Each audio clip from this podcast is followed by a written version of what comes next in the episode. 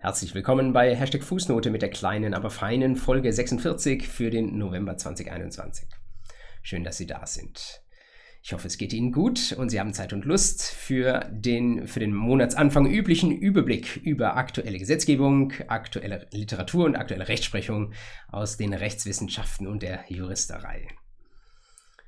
Wir rahmen das Ganze wie so häufig in das, was in der Überschrift steht. Und wir beginnen mit dem, was hinten steht, nämlich mit dem Omnibus. Das ist der Taktgeber jetzt für unseren ersten Punkt Gesetzgebung. Und da entführe ich Sie jetzt nicht in das Recht der Personenbeförderung, sondern da geht es um was anderes, nämlich um eine europäische Richtlinie, die Omnibus-Richtlinie. Diejenigen von Ihnen, die noch Latein in der Schule hatten, die könnten vielleicht am ehesten ahnen, was mit einer Omnibus-Richtlinie gemeint ist, was darin wohl zu suchen sein könnte. Der Deutschgesetzgeber nennt sie etwas verschämt Modernisierungsrichtlinie, das sagt noch weniger aus.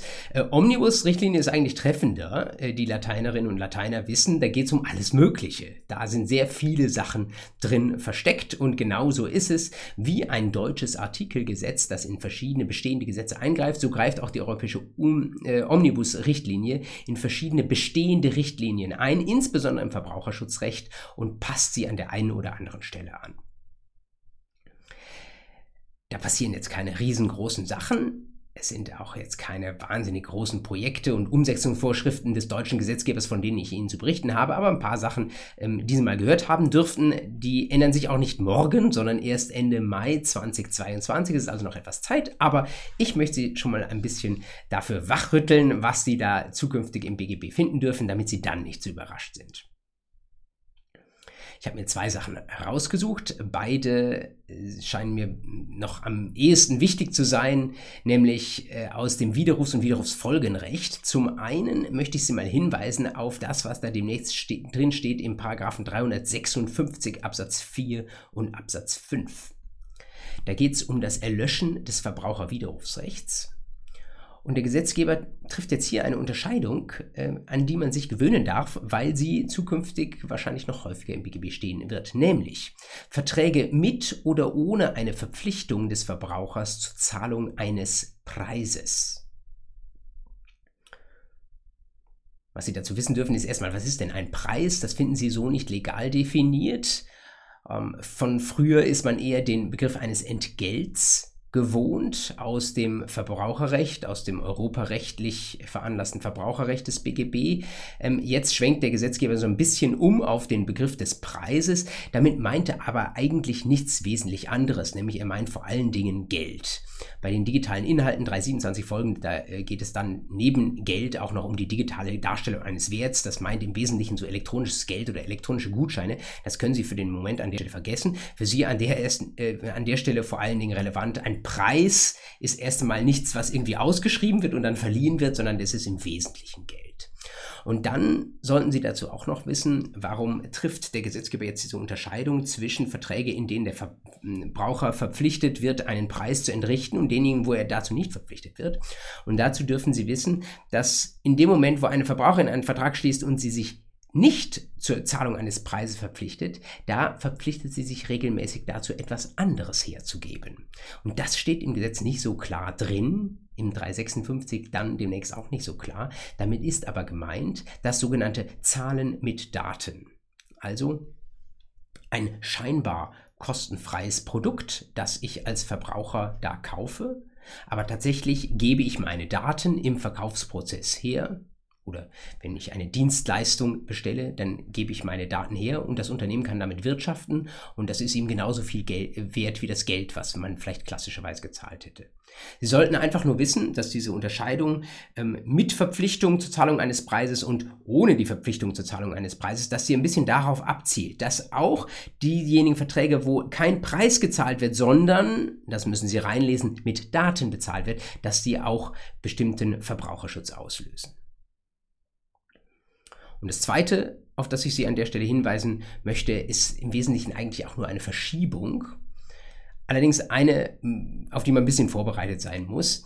Ähm, Sie wissen ja, wie das beim Widerruf läuft im Verbraucherrecht. Ähm, wenn der Widerruf ausgesprochen wird und ein Widerrufsrecht da war und das noch nicht erlöschen ist, dann kommen Sie so ähnlich wie beim Rücktritt in das Widerrufsfolgenrecht rein. Beim Rücktritt kennen Sie die 346 folgende und beim Widerruf kennen Sie die 357 folgende. Aber um genauer äh, zu sein, äh, ja, äh, die Anspruchsgrundlagen, die Sie dann bemühen müssen, die sind manchmal ganz versteckt und die waren bisher ähm, sogar in einem Fall besonders versteckt und zwar beim Wertersatzanspruch des Unternehmers.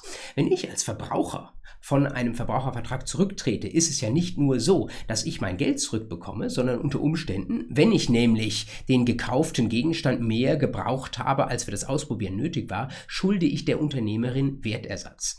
Dieser Wertersatzanspruch, der verbarg sich, versteckte sich bisher im Paragraph 357 Absatz 7, also sehr gewöhnungsbedürftig und vielleicht haben Sie es schon mal auswendig gelernt, damit Sie diese Norm finden. In so einem Absatz 7 würde man es eigentlich nicht vermuten.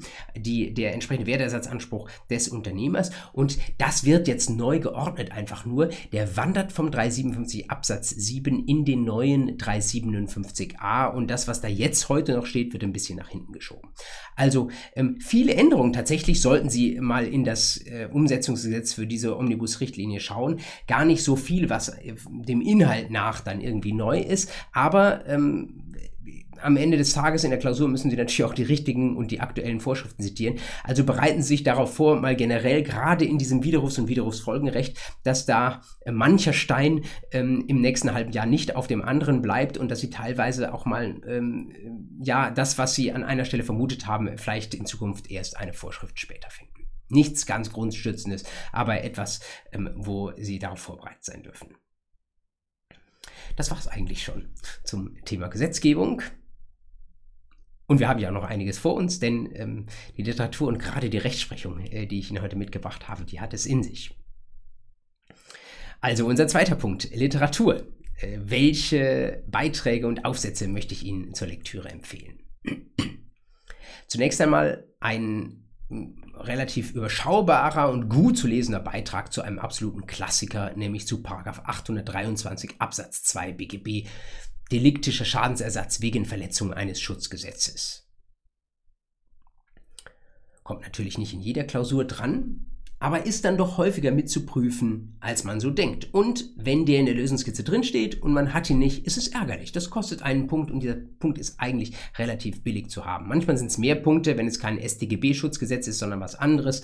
Ähm, umso schlimmer dann. Äh, will sagen, da sollten Sie auf keinen Fall auf Lücke setzen beim 823 Absatz 2. Und da gibt es jetzt in der Ausbildungszeitschrift Jura, die Sie alle kennen, gibt es ähm, im Novemberheft auf den Seiten 1297 bis 1301 einen Aufsatz von der, glaube ich, von mir schon an anderer Stelle empfohlenen Hamburger Rechtsprofessorin Anne Rötel und die äh, schreibt eben über diese Haftung wegen Verletzung eines Schutzgesetzes. Es ist ein gar nicht so langer Beitrag und wenn Sie einfach nochmal im geschriebenen Text das wiederholen wollen, was Sie zum Beispiel natürlich auch in meiner Vorlesung zum Delikts- und Schadensrecht in der Folge 10 ähm, über den 823 Absatz 2 lernen können, dann sei Ihnen dieser aktuelle Aufsatz sehr empfohlen.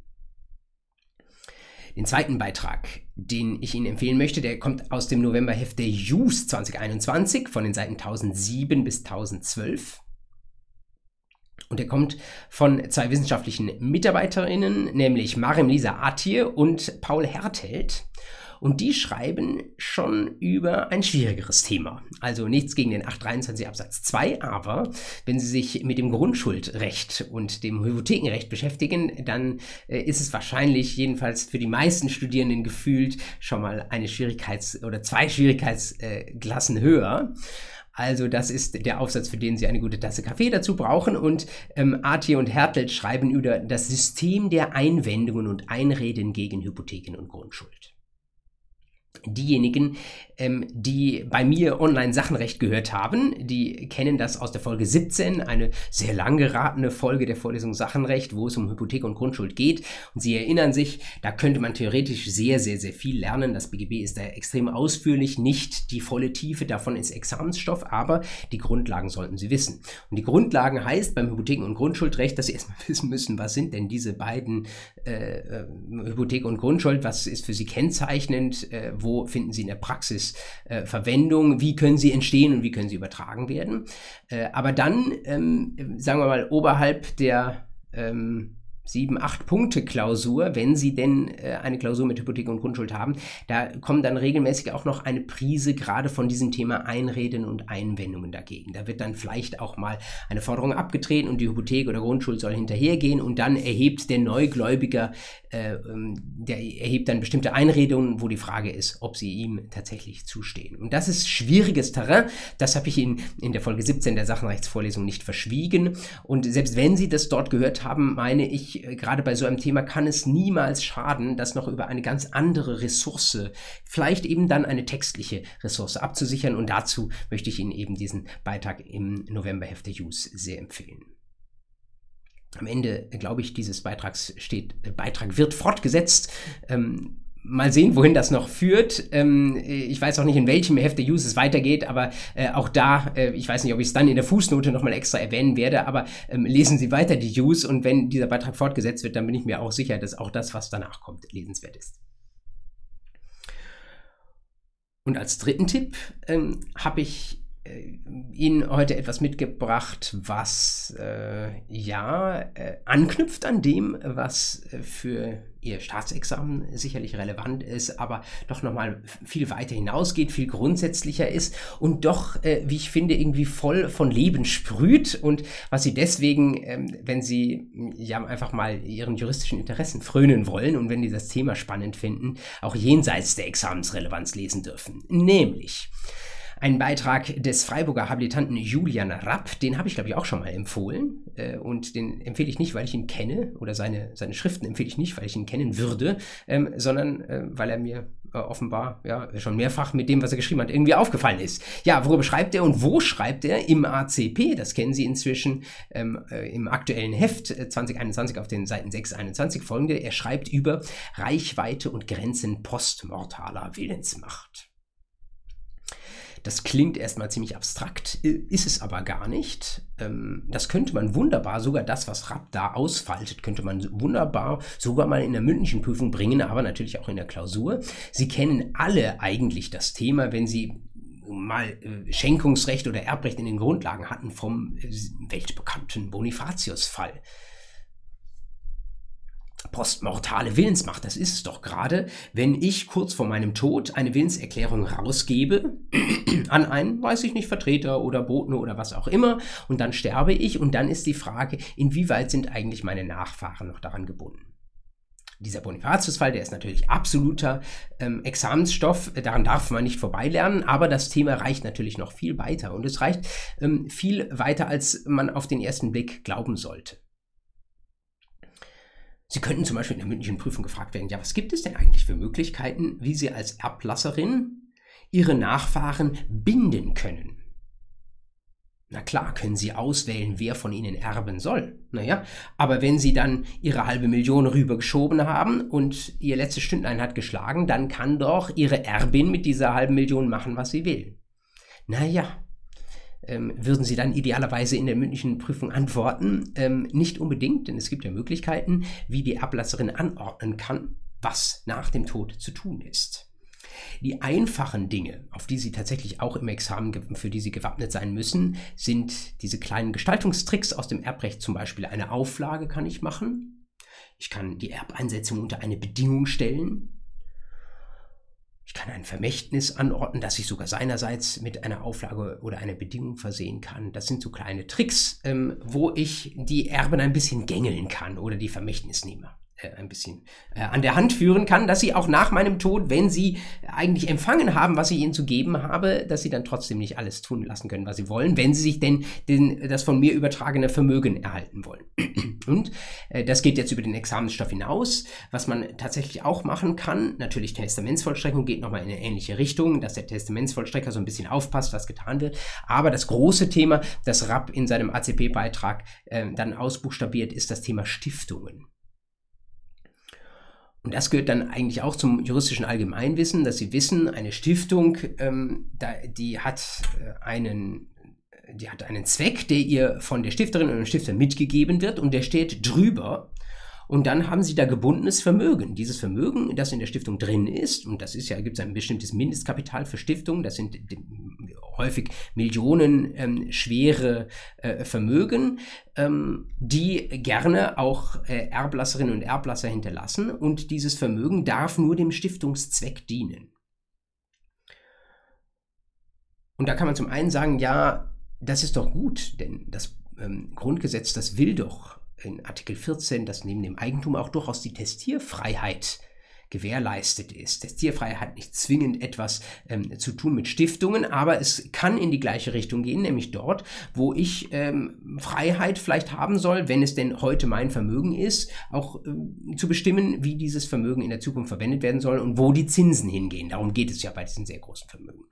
Aber Julian Rapp arbeitet heraus, und ich finde das sehr überzeugend, dass das doch vielleicht nicht grenzenlos möglich sein sollte. Dass man Vermögen für, oder die Verwendung eines Vermögens für nachfolgende Generationen bestimmt. Stellen Sie sich das Ganze mal fünf Jahre länger vor, über meinen Tod hinaus, das nehmen Sie noch hin, da ist gewissermaßen, erinnern sich alle noch an den Verstorbenen, aber wie sieht's aus, 30, 50, 100, 200 Jahre? Stiftungen sind ja erst einmal auf Ewigkeit angelegt. Die gehen erstmal nicht unter und wenn das Vermögen nicht, äh, wer weiß wie äh, verwaltet wird oder die Inflation es gänzlich auffrisst, was sehr unwahrscheinlich ist, dann ist die Stiftung erstmal ewig da. Und das ist vielleicht mit Blick auf ja, die Eigentums- und Testierfreiheit des Erblassers irgendwie eine Sache, die sich rund anhört. Ähm, aber ähm, wenn da ein zu großer Anteil Vermögen in der Gesellschaft drin ist, die gewissermaßen von kalter Hand kontrolliert wurde, weil diejenigen, die gesagt haben, wofür das verwendet werden soll, die sind schon längst gestorben. Das muss man auch sagen. Gesellschaftliche ähm, Verhältnisse ändern sich ja. Es kann zum Beispiel sein, dass äh, bestimmte Moralvorstellungen ähm, einer Stifterin, äh, die vor 50 Jahren gang und gäbe waren, dass sie sich heutzutage überholt haben und dass die Zwecke, die dann ähm, dort mitgegeben wurden, dass die äh, heute äh, man jetzt äh, nicht mehr verfolgen würde oder teilweise vielleicht sogar als anstößig ähm, heute ansehen würde. Und das illustriert jetzt eigentlich nur etwas überspitzt gesagt, dass wir da Interessen zum Ausgleich bringen müssen. Interessen natürlich der weichenden Person, die ähm, regeln möchte, äh, wie ihr Eigentum verwendet wird, äh, verwendet wird in der Zukunft, aber doch auch derjenigen, die jetzt im Leben sind. Und das starke Plädoyer von Julian Rapp ist, bleibt ein Stück weit echt bei den Lebenden und das sind diejenigen, die es auch zu verantworten haben, wie Geld ausgegeben wird. Deswegen muss man vielleicht gerade im Stiftungsrecht an der einen oder anderen Stelle ähm, mal sehen, dass man das ein bisschen einhegt. Damit ist der das Dreigestirn meiner Literaturempfehlungen in der, dieser Novemberfolge vollständig und wir können zu unserem dritten Punkt übergehen, nämlich zur aktuellen Rechtsprechung. Und als Rechtsprechung habe ich Ihnen diesmal drei BGH-Urteile mitgebracht. Und ich sage mal vorweg, das erste ist das Schwierigste. Danach kommt fast nur noch Genuss. Worum geht es bei der ersten Entscheidung? Das ist das Urteil des BGH vom 22. Oktober, also noch sehr frisch, 2021, Aktenzeichen 5ZR 22519. Aber auch andere Aktenzeichen hingen darunter. Es war eine Reihe von bayerischen Verfahren, aber ich meine, irgendwo aus Hessen, NRW oder so war auch eins dabei. Und der Sache nach ging es um Freiland-Photovoltaikanlagen haben Sie vielleicht schon mal in der Nähe einer Autobahn gesehen, dass da irgendwo in dem Ohr eines ähm, Autobahnkreuzes äh, keine andere Verwendung für das Land da war, als dass jemand eine Fläche von Solarmodulen aufgestellt hat? Und jetzt muss man wissen, ähm, dass ja genau genommen diese Solarmodule, die sind auf oder bei so einer Anlage installiert. Man kann sie aber von der Grundanlage trennen. Also ich habe äh, gewissermaßen so eine Art Gerüst, das dort in der Landschaft herumsteht und oben auf diesem Gerüst stehen diese Solarflächen drauf. Und das, was jetzt folgte, das spielte teilweise vor dem Hintergrund des Erneuerbare Energiengesetzes, das für Sie nicht relevant ist, aber es sind doch auch trickreiche Fragen von einerseits BGB AT und zum zweiten aus dem Sachenrecht dabei. Und es ist eigentlich Standardklaviatur. Äh, deswegen eignet es sich eigentlich in besonderer Weise für eine Prüfung, aber es macht ein bisschen Angst. Denn von Solarmodulen haben Sie vielleicht ähm, bisher noch nicht so viel gehört. Aber äh, dinglich sieht es ganz ähnlich aus, wie äh, wenn es irgendein anderer Gegenstand wäre. Deswegen möchte ich Ihnen, indem ich diese, dieses Urteil vorstelle, auch ein bisschen die Angst davor nehmen. Die Situation war folgende. Ursprünglich gehörte diese Freiluft-Solaranlage einmal einer bestimmten Person aber, oder einem Unternehmen. Das war pleite gegangen und jetzt war der Insolvenzverwalter zugange. Und der Insolvenzverwalter schaut sich an, was ist denn alles irgendwie so da. Ja, Anlage ist da installiert. Und dann sagt ihm äh, der frühere Eigentümer, der jetzt pleite ist, der sagt, ja, ähm, ich habe irgendwann mal diese Solarmodule, die da auf diesem Gerüst montiert sind, die habe ich verkauft. Erstmal nur schuldrechtlich, die habe ich an irgendwelche Dritte verkauft und habe sie dann, glaube ich, zurückgemietet oder so etwas. Und wenn schuldrechtlich verkauft ist, steht natürlich gleich auch im Raum, habe ich übereignet. Das heißt, die gehören jemand anders, die gehören nicht mehr zur Insolvenzmasse.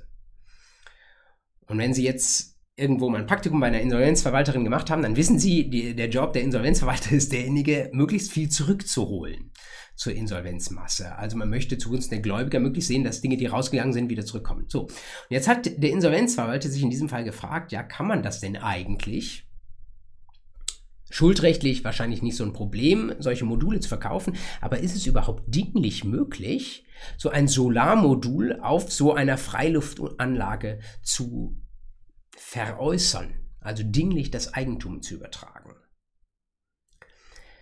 Diese Einleitung müsste Ihnen in der mündlichen Prüfung genügen, dass Sie dann das Problem beschreiben. Ein BGB-AT-Problem, das aber mit dem Sachenrecht zusammenhängt Vielleicht haben manche von Ihnen das jetzt schon geahnt. Es geht um die Frage wesentliche Bestandteile oder mit einem anderen Wort, das Sie auch aus meinen Vorlesungen zu BGB, AT und Sachenrecht schon kennen, die Frage der Sonderrechtsfähigkeit. Sind die auf so einem Unterbau montierten Solarmodule, sind die sonderrechtsfähig? Oder etwas verständlicher gesprochen, kann daran separates Eigentum gehören oder sind sie wesentlicher Bestandteil der gesamten Anlage oder sogar von Grund und Boden, was dazu führt, nach 93 folgende BGB, was dazu führt, dass äh, niemand anderes als der Eigentümer der Hauptanlage bzw. von Grund und Boden Eigentümer sein kann. Also Frage, können wir hier das Recht an den Solaraufsätzen abspalten oder muss das einheitlich, muss ein einheitliches Eigentumsrecht bestehen zu demjenigen, den hier Grund und Boden gehört, beziehungsweise dem der Unterbau gehört? Das hat der BGH jetzt mustergültig auseinandergenommen. Erstmal hat er gefragt, sind diese Module, die da aufgebaut sind, sind die wesentliche Bestandteile eines Grundstücks nach 94 Absatz 1 BGB? Und dann hat er gesagt, nee. Ähm, also hier ist alles auseinandermontierbar. man kann äh, den Unterbau vom Grundstück wegnehmen, man kann aber sogar auch die Module vom Unterbau wegnehmen. Und überdies ist es so, es gibt eine Regel, äh, eine, eine Vorschrift zu Scheinbestandteilen, Paragraph 95 BGB, dass wenn etwas darauf angelegt ist, und so war es im konkreten Fall, dass es nach einer bestimmten Zeit wieder abgebaut wird, dann kann es gar kein wesentlicher Bestandteil sein. Und genau das beantwortet der BGH hier relativ schnell und klar. Also äh, die Solarmodule, die oben drauf sind, sind jedenfalls nicht wesentliche Bestandteile des Grundstücks. Nächste Frage.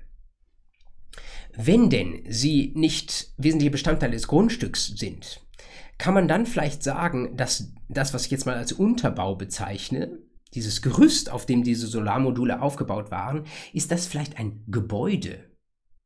Denn wenn es ein Gebäude wäre, dann könnte man nach 94 Absatz 2 sagen, dann sind die Module zur Herstellung der Gesamtanlage eingefügt und dann ähm, sind sie wesentliche Bestandteile. Aber auch da sagt der BGH nein, denn ein Gebäude ist etwas, das darf man sich durchaus mal merken, ein Gebäude ist etwas, was mit klassischen Baustoffen gebaut wird. Also ein Haus, das ich mit Ziegeln baue.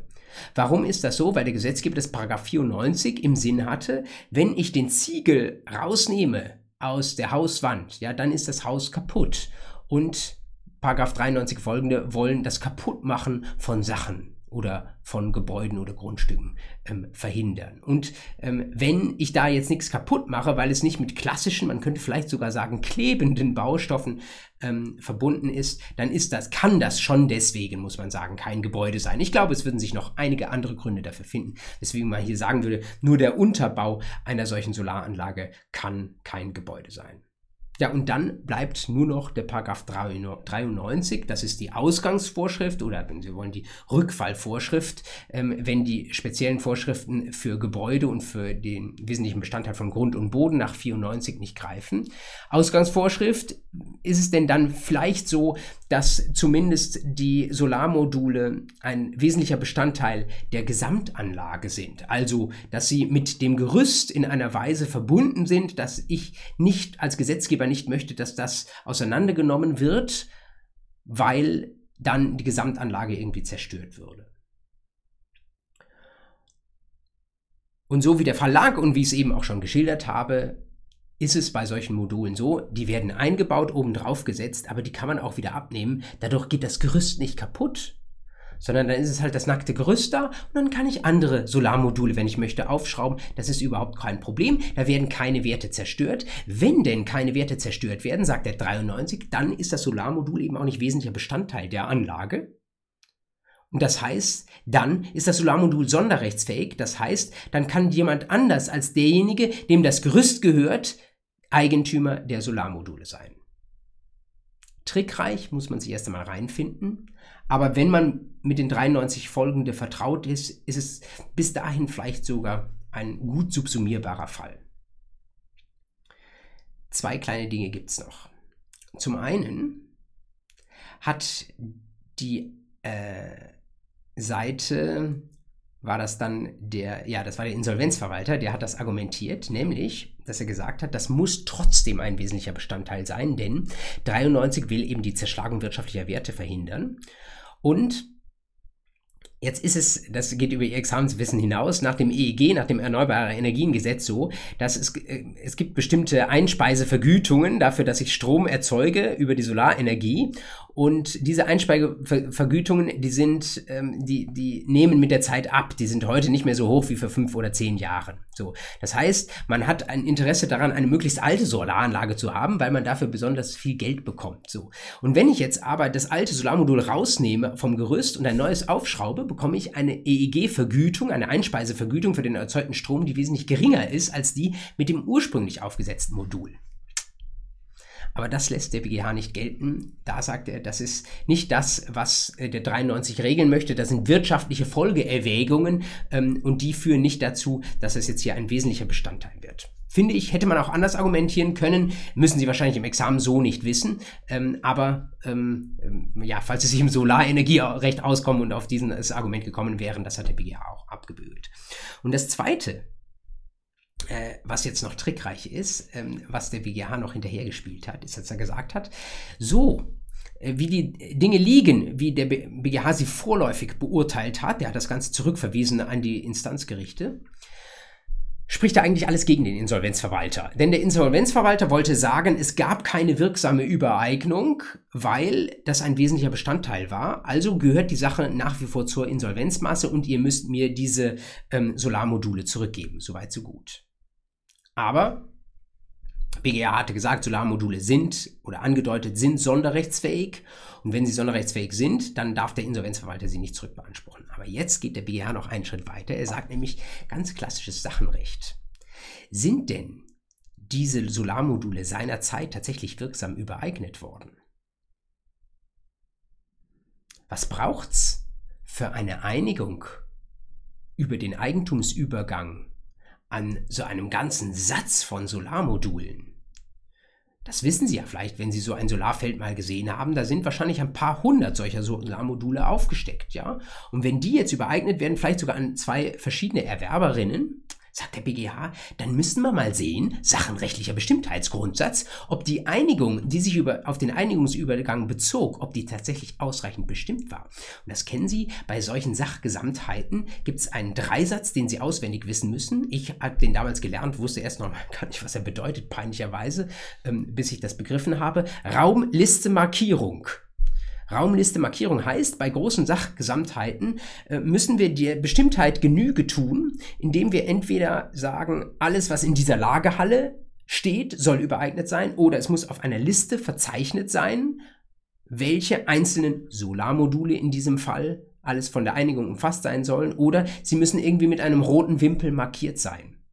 Und dazu hat der BGH jetzt wieder zurückverwiesen auf, äh, an die Instanzgerichte und hat gesagt, da müsst ihr aber nochmal ähm, euch ganz genau anschauen, ob da tatsächlich die Einigung entsprechend konkret war auf diese Solarmodule. Wenn sie es nämlich nicht war, genügte sie nicht dem sachenrechtlichen Bestimmtheitsgrundsatz und dann hätte doch der Insolvenzverwalter gewonnen, weil dann die Eigentumsübertragung an die Erwerberinnen dieser Solarmodule ähm, obwohl das äh, keine wesentlichen Bestandteile sind, weil sie dann trotzdem unwirksam gewesen wären.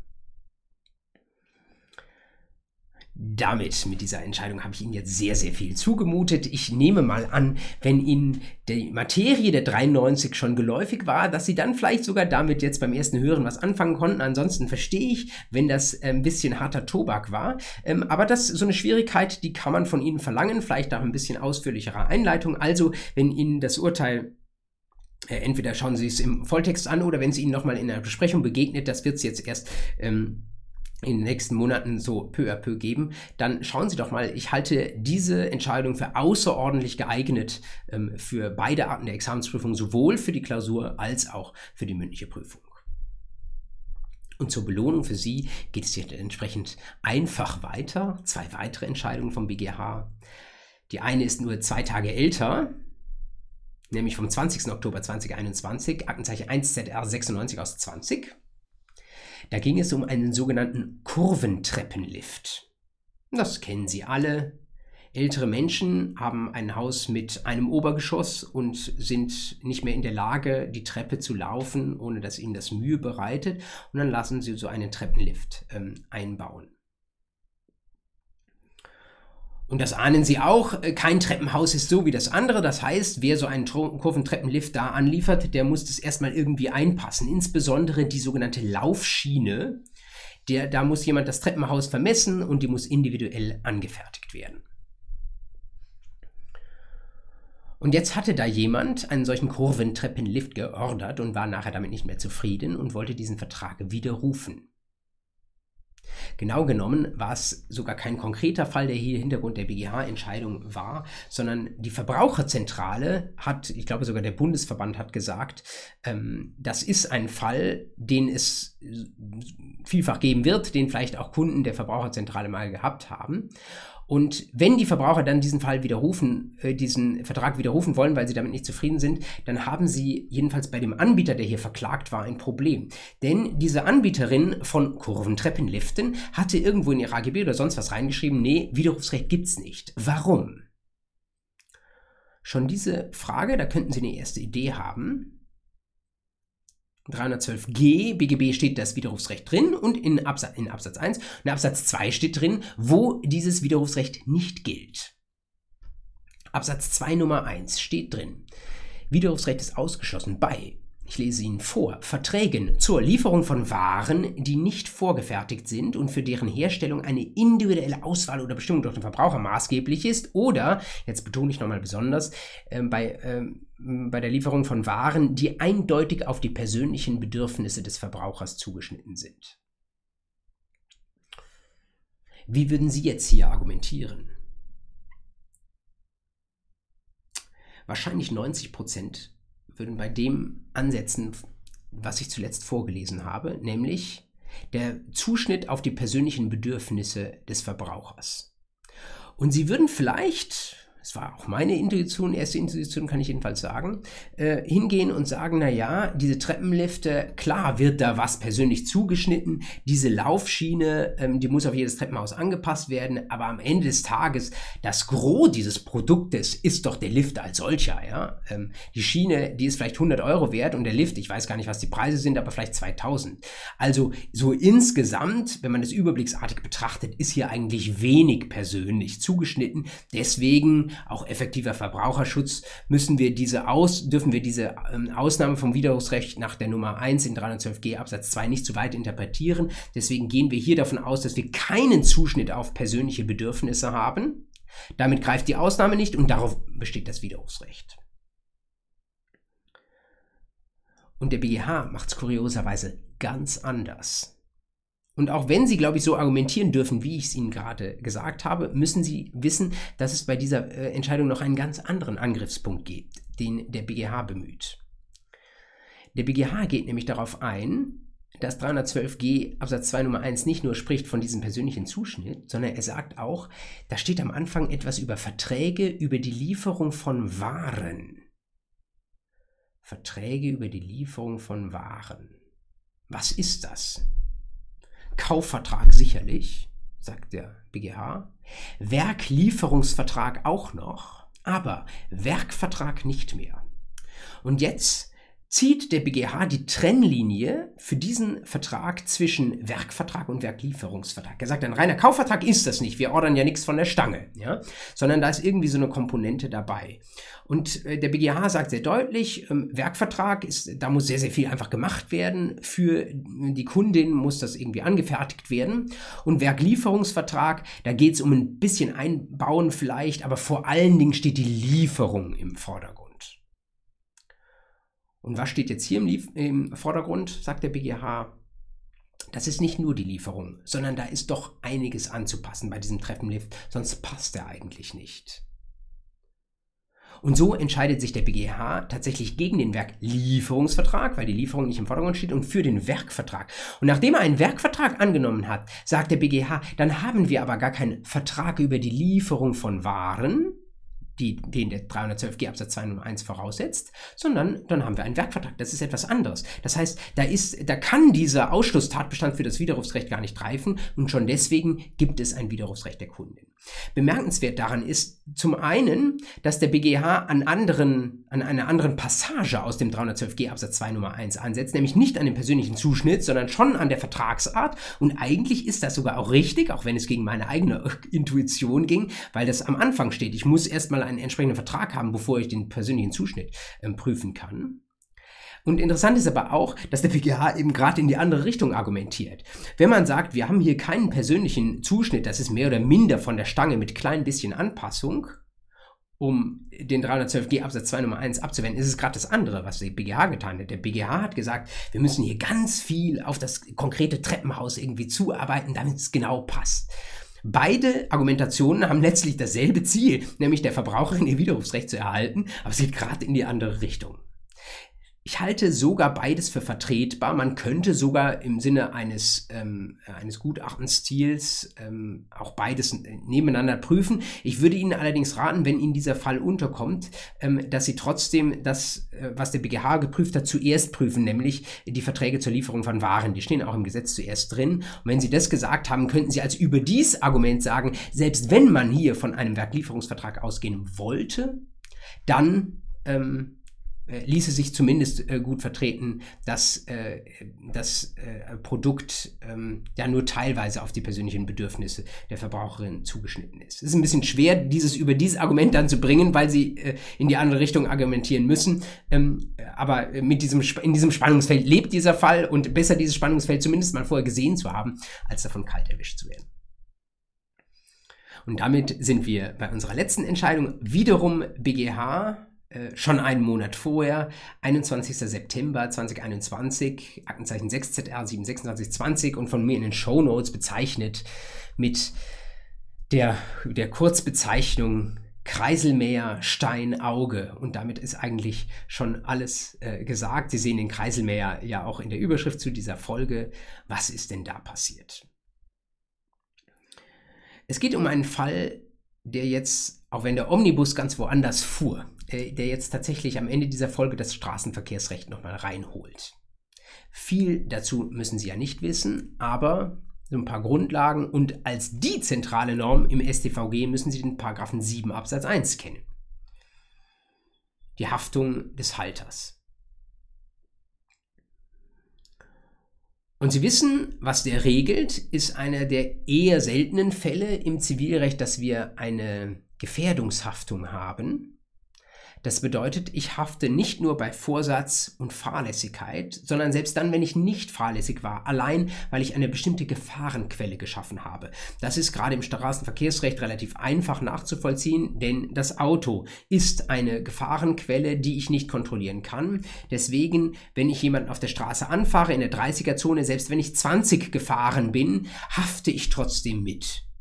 Mal auf vorausgesetzt, der ist mir nicht mit Vorsatz reingelaufen ins Auto. Einfach deswegen, weil ich mich dazu entscheide, diese potenziell gefährliche Sache Auto da in Bewegung zu setzen. Und sehr häufig geht es jetzt um die Reichweite und den Anwendungsbereich des 7 Absatz 1 und der BGH ist da eigentlich, und das habe ich an anderer Stelle in der Fußnote auch schon mal berichtet, ist er eigentlich außerordentlich großzügig. Also der 7 wird sehr, sehr weit interpretiert. Äh, immer die Frage, hat sich die Betriebsgefahr eines Fahrzeugs realisiert? Und da gibt es die krudesten Fälle. Ich erinnere mich an einen, den ich glaube ich auch schon mal reingebracht habe, ähm, mit einem Tanklaster, äh, der vom Haus steht und der, ähm, äh, also Heizöl, ähm, und eigentlich das Auto fährt nicht, ist fest abgestellt, aber der Motor läuft noch, um das Öl ins Haus zu pumpen und dann wird das Öl daneben gepumpt. Da sagt sogar der BGH, naja, ähm, Auto lief ja, also Betriebsgefahr des Fahrzeugs, also Haftung des Halters nach 7 StVG. Ich würde sagen, 9 von 10 Fällen sagt der BGH, gehört zur Betriebsgefahr dazu, also 7 Absatz 1 StVG greift. Dieser Fall hier ist anders. Was war der Sachverhalt? Es gab eine Wiese, die als Weide genutzt wurde und die wurde von einem Traktor gemäht. Und an den Traktor angehängt war ein sogenannter Kreiselschwader. Das ist so ein kleiner Anhänger, der mäht. In so einer Kreisbewegung mäht er das Gras ab. Das tut er natürlich in einiger Geschwindigkeit. Und was jetzt leider passiert ist, da war in der Wiese ein Stein und dieser Stein wurde von diesem Kreiselschwader aufgeworfen und weggeschleudert. Und tatsächlich ähm, ist da einige Power dahinter. 50 Meter weiter auf einem anderen benachbarten Privatgrundstück steht ein Mann und kriegt unglücklicherweise diesen Stein ins Auge. Der verklagt jetzt natürlich den Traktorfahrer der Traktorfahrer, was hätten Sie als seine Anwältin gesagt? Sagt, nee, ähm, schön und gut, ähm, aber der 7 StVG ist für den öffentlichen Straßenverkehrsraum gedacht. Und das, was ich hier gemacht habe, ist, dass ich meine Wiese gemäht habe. Das ist was anderes. Da greift der 7 StVG nicht. Da greift dann vielleicht 823, aber der ist von Fahrlässigkeit abhängig. Und die Fahrlässigkeit haben wir hier nicht. Argumentation, wo ich gesagt hätte beim ersten Hören, naja, kann sich hören lassen, kommt er wahrscheinlich beim BGH nicht durch, ist aber damit durchgekommen. Und warum hat der BGH gesagt? Weil tatsächlich Schutzzweck 7 Absatz 1 StVG ist die Straßenverkehrsfläche, insbesondere die öffentliche, die ähm, zu schützen. Und deswegen sagt der BGH, wann immer ein Fahrzeug in dieser öffentlichen Fläche unterwegs ist oder zumindest in der Nähe dieser Fläche unterwegs ist, vielleicht am Straßenrand abgestellt und mit Öl ein Haus betankt und so weiter, wann immer das der Fall ist, ähm, greift der 7 Absatz 1. Aber wenn ich, keine Ahnung, 100 Meter von der nächsten Straße entfernt bin und auf meinem Grundstück einfach nur mähe und, so lag dieser Fall, mein, äh, mein Fahrzeug als reine Arbeitsmaschine gebrauche, dann ist es eben kein Fahrzeug mehr, das sich irgendwie im öffentlichen Verkehrsraum bewegt, dann ist es wirklich nur ein Arbeitsgerät. Äh, dass es dann Räder hat, ist gewissermaßen Zufall und dafür ist der 7 nicht mehr gedacht und der BGH hat deswegen die Klage abgewiesen. Es gab noch ein interessantes Zusatzargument, da so für den Pluspunkt am Rande noch, zeigt auch, dass kreative Anwälte und Anwälte da unterwegs waren. Die haben gesagt, schaut euch diesen Kreiselschwader mal an. Der kann nur arbeiten, der kann nur laufen und drehen, wenn er von einem Traktor vorangezogen wird. Also ähm, klar, dieser Kreiselschwader, das mag eine Arbeitsmaschine sein, aber hier, der geht doch nur, wenn sich das Ganze vorwärts bewegt. Und damit ist es doch eine Maschine. Und der BGH hat gesagt, ja, interessant, lässt sich hören, aber trotzdem, es fehlt die Nähe zur Straßenverkehrsfläche. Und wenn die nicht da ist, dann bist du auf das allgemeine Deliktsrecht, bist du auf den 823 verwiesen. Wenn du Fahrlässigkeit nachweisen kannst, liebe Klägerin, lieber Kläger, wunderbar, aber ansonsten die Gefährdungshaftung aus dem 7 Absatz 1 StVG gibt es nicht. Spannend ähm, fand ich gerade diese Rechtsprechungsentscheidungen. Sie haben gemerkt, ich habe das jetzt sehr ausführlich besprochen. Ähm, Sie haben es mit angehört. Danke, dass Sie mit dabei waren. Ähm, ich wünsche Ihnen jetzt am Ende dieser 46. Fußnote, dass Sie dass das Semester bei Ihnen schon mal gut angelaufen ist, dass es vor allen Dingen gut weitergeht. Und ich freue mich, wenn wir uns wiedersehen Anfang ähm, Dezember für die 47. Fußnote. Äh, vielleicht gibt es danach noch eine Weihnachtsfußnote. Das wäre dann die 48. Mal sehen. Äh, aber Sie hören noch, mir vom äh, noch von mir vom Fest. Bis dahin eine gute Zeit. Schauen Sie vielleicht mal rein in meine aktuelle Familienrechtsvorlesung. Die läuft jetzt so ungefähr jedenfalls ähm, jede Woche. Und ansonsten schauen Sie in Ihrem Präsenzhörsaal vorbei, solange Sie noch können. Alles Gute und bis bald.